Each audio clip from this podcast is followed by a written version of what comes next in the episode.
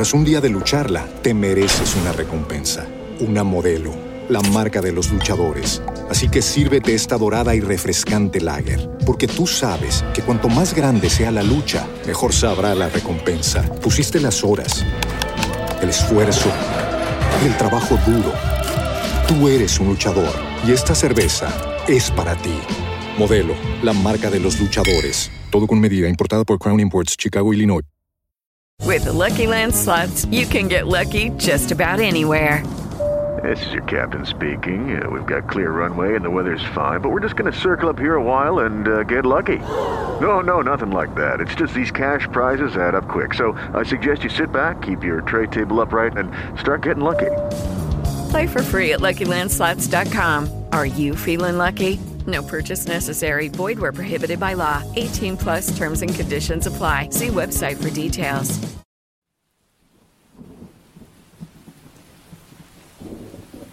El sexto sentido de mi madre. Voy a contarles una serie de experiencias que le pasaron a mi madre hace ya varios años, justo antes de que yo naciera. Todo esto me lo contaron mis padres, quienes pasaron por un mal momento en aquellos días. Quiero hacer énfasis que traté de contarles lo mejor que pueda esto y que se comprenda que eran otros tiempos muy diferentes a los que ahora vivimos. Mis padres vivían en unos departamentos cerca de la zona Minerva en el año 1982. Tenían poco de casados y muchas ganas de estrenarse como papás. Afortunadamente, ambos lograron quedar embarazados de una pequeña a quien le pusieron el nombre de Lucía. Mi madre la describe como muy alegre y simpática. Lloraba poco por las noches y no era muy exigente pero al pasar los días comenzó a presentar una serie de complicaciones en el corazón que le fueron agraviando la salud. Ella solo duró cuatro meses con vida y el último mes fue en el hospital. Para mi madre fue lo más doloroso por lo que pudo pasar a tal grado que le costó bastante reponerse. No fue sencillo para los dos salir adelante, y sobre todo mi padre, quien era el que tenía que cuidar de mi mamá. Las cosas se complicaron más cuando una noche mi madre se levantó sin decir nada. Mi padre, al darse cuenta de su larga ausencia, fue en su búsqueda y la encontró en la habitación de la bebé. Sostenía en sus brazos una toalla enredada mientras le daba pecho. Ella le había dicho que la había escuchado llorar y se levantó a atenderla. Esta situación no solo pasó una noche, sino varias más. Conforme los días transcurrieron, mi madre adoptó la toalla enredada como su nueva bebé, y mi padre le llamaba la bebé falsa. La situación se volvió cada vez más complicada debido a que una ocasión, por atender las necesidades del bebé falso, se quemó la comida y la cocina estuvo a punto de incendiarse.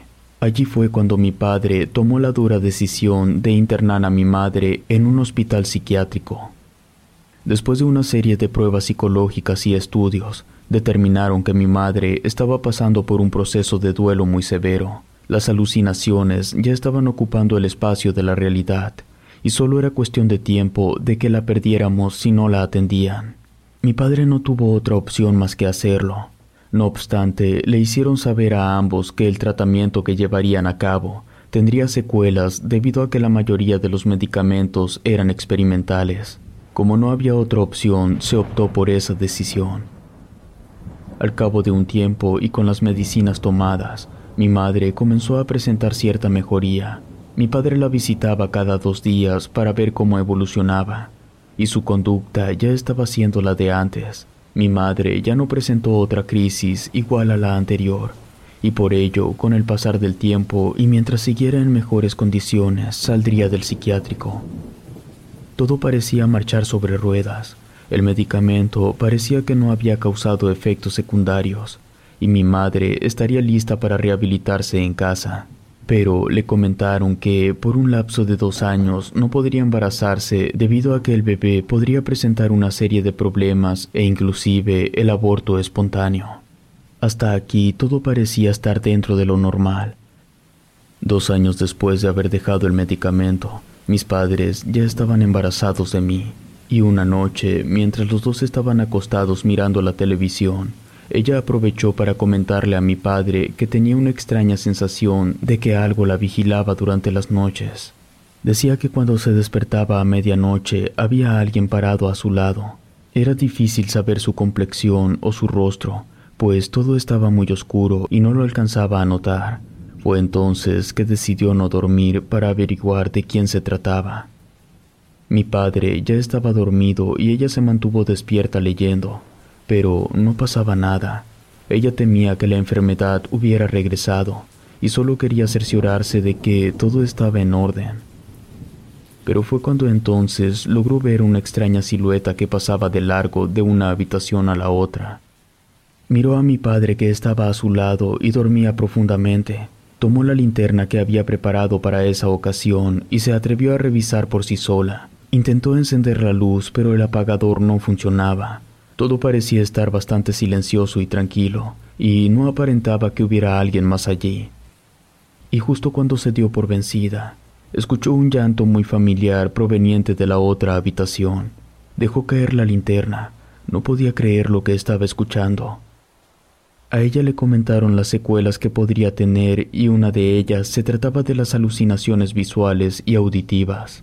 Sabía que no podía ser cierto aquello, por lo que se regresó a su cuarto con mi padre mientras seguía escuchando a la bebé llorar. No lo resistió más, así que terminó cubriéndose la cabeza por completo con la almohada mientras lloraba por la desesperación. Mi padre nunca se dio cuenta de todo lo que había ocurrido, sino hasta la mañana siguiente que encontró a mi madre en el baño. Le preguntó qué le pasaba y ella solo decía que no podía dejar de escuchar a un bebé llorando. Mi padre pensó que lo mejor sería llevarla a casa de su hermana para que descansara, alejada de todo lo que le recordara a la bebé anterior. Pero mi madre insistió en quedarse. Fue entonces que le pidió ayuda a su hermana, quien con mucho gusto llegó a ayudar junto con su hija. Esto ayudó mucho para que las cosas se relajaran por varios días.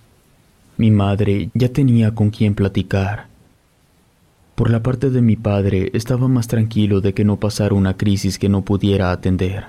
Entonces, una noche, mientras que todos se estaban por acostar, mi madre se ofreció para llevar a dormir a la niña a la habitación de la bebé.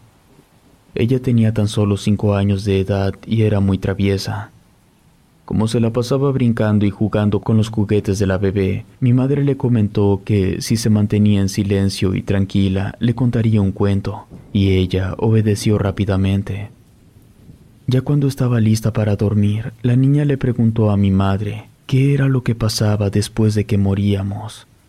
Ella se sorprendió por la pregunta, pues no se imaginó que tuviera una duda así su sobrina. Trató de explicarle lo mejor que pudo, comentándole que se iban al cielo si habían sido personas buenas, o si eran personas malas se iban al infierno. Fue cuando la niña le dijo algo más escalofriante.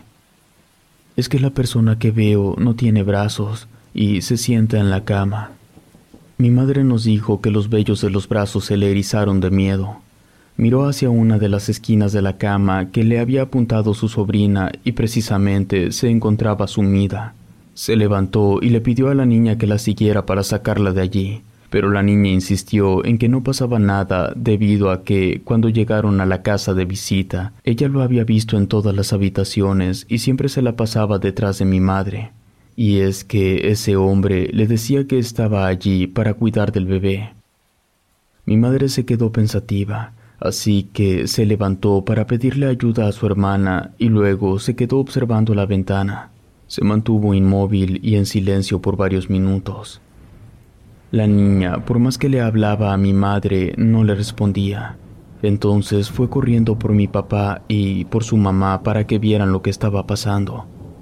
Mi madre despertó del trance y se fue rápidamente a su habitación, dejando allí a todos sin saber qué había sucedido. Al día siguiente, mi padre tuvo que llevar al médico a mi madre debido a que no podía decir una sola palabra. Se le diagnosticó un mutismo selectivo por una impresión fuerte. Ella le escribió a mi padre lo que había pasado, lo cual fue que, cuando escuchó decir esto a su sobrina, miró el reflejo de una persona en el vidrio de la ventana. No se quería mover ni parpadear, pues no quería perderlo de vista y precisamente aquella persona no tenía brazos. Tuvo tanto miedo que esto le afectó y no podía hablar, así que, por indicaciones de los doctores, sugirieron que lo que restaba del embarazo se quedara a descansar. Al parecer, esto sería lo mejor por su salud y del bebé, ya que no podían suministrarle medicamentos para que se relajara. Pero las cosas no fueron tan sencillas como las esperaban. Mi madre se encontraba descansando. Al día siguiente por la tarde tenía programada la cesárea. Ella tenía que descansar lo mejor que pudiera para el día siguiente, así que se mantuvo lo más tranquila que pudo. Se encontraba en un hospital particular, por lo que tenía una habitación exclusiva para ella y en eso sonidos de pasos la desconcertaron. Se supone que no debía haber nadie más con ella. Fue cuando detrás de su cortina pudo ver la silueta de una persona que estaba de pie. Le dio las buenas noches y después le preguntó si se le ofrecía algo. La cortina comenzó a moverse por sí sola y por un lado pudo ver a un hombre que la miraba fijamente. Tomó el botón de ayuda y lo presionó varias veces, pero nadie acudía a su ayuda. La cortina se abrió lentamente. Era un hombre de piel blanca, con barba larga y sin brazos. Ella quería gritar, pero nuevamente se quedó sin voz. No podía moverse mucho debido a que tenía un sedante ligero para poder dormir, y las piernas no le respondían. Aquel hombre se acercó y recostó su cabeza sobre el vientre de mi madre y luego la miró. Él le dijo en voz baja que había algo mal con ella. Después el hombre sin brazos se alejó y todo volvió a la normalidad. Dice mi madre que en un principio todo parecía ser un sueño. Era como si el tiempo se hubiera parado por unos minutos. Una enfermera encendió la luz y encontró a mi madre agitada y llorando. Le preguntó qué había sucedido, pero ella no supo qué decirle. Al día siguiente, justo antes de que entrara a quirófano, mi madre le contó todo a mi padre y le pidió que le dijera al doctor que había algo mal con ella que quizás no habían visto. Él trató de tranquilizarla diciéndole que todo estaba preparado para cualquier eventualidad, pero que aún así la intuición o sexto sentido de mi madre era algo que se le tenía que prestar atención. Horas después le informaron a mi padre que yo había nacido sano, pero se había presentado una complicación, pues dentro de mi madre encontraron un tumor llamado teratoma, el cual consistía en una bola de carne con pelos y dientes que estaba creciendo dentro de ella. Esto pasó inadvertido todo el tiempo, debido que cuando se le realizaba un eco a mi madre, mi cuerpecito lo tapaba además de que en aquel entonces no tenían el equipo necesario para detectarlo. Afortunadamente pudieron extirparlo a tiempo. A partir de ese entonces, en casa todo se relajó. Sonará raro, pero muchos años después de que me lo platicaron, me quedo pensativo por todo lo que pasaron mis padres para que yo estuviera aquí, pero no es lo único que me deja pensativo sino que existe un mundo que no vemos con nuestros sentidos y que solo se percibe con un sentido extra. Relato escrito y adaptado por lengua de brujo.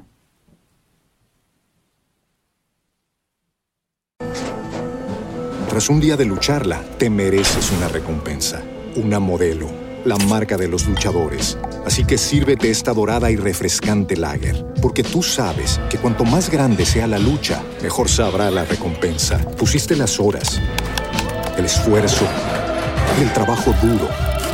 Tú eres un luchador y esta cerveza es para ti. Modelo, la marca de los luchadores. Todo con medida, importada por Crown Imports, Chicago, Illinois. With lucky landslots, you can get lucky just about anywhere. Dearly beloved, we are gathered here today to. Has anyone seen the bride and groom? Sorry, sorry, we're here. We were getting lucky in the limo and we lost track of time. No, Lucky Land Casino, with cash prizes that add up quicker than a guest registry. In that case, I pronounce you lucky. Play for free at LuckyLandSlots.com. Daily bonuses are waiting. No purchase necessary. Void where prohibited by law. 18 plus. Terms and conditions apply. See website for details.